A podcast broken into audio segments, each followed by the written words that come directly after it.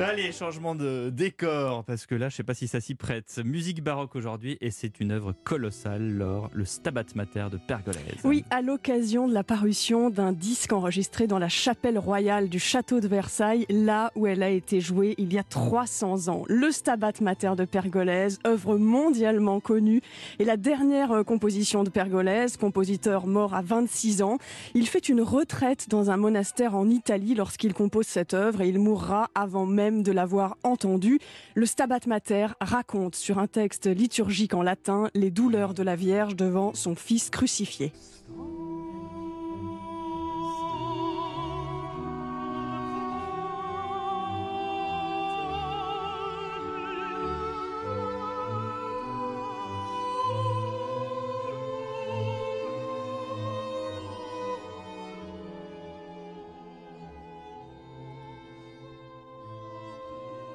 La force de cette œuvre réside, à mon avis, dans l'équilibre entre les voix et l'orchestre, la façon magistrale dont Pergolèse écrit pour l'orchestre. Il réussit dans l'écriture à exprimer la douleur, la tristesse, la lumière aussi à certains endroits.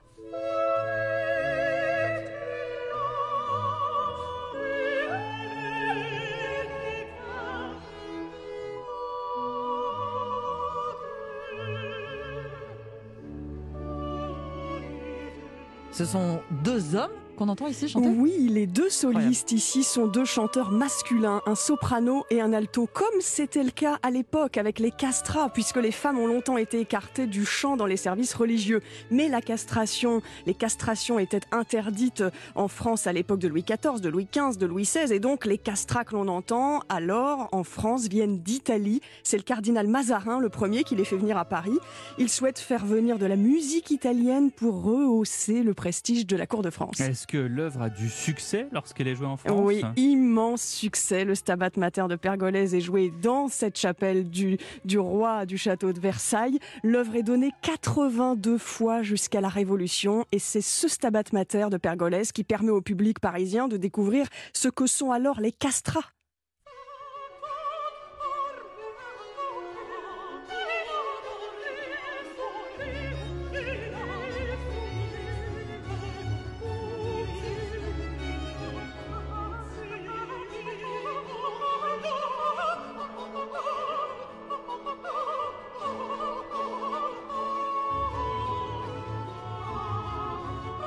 Voilà pour ce disque qui vient d'être édité par le label Château de Versailles. Vous trouverez le Stabat Mater de Pergolèse et celui de Vivaldi, interprété par l'orchestre de l'Opéra Royal. Et les deux solistes, soprano et alto, sont Samuel Marigno et Filippo Meniccia. Merci, c'était l'heure d'Autriche pour le Grand Classique.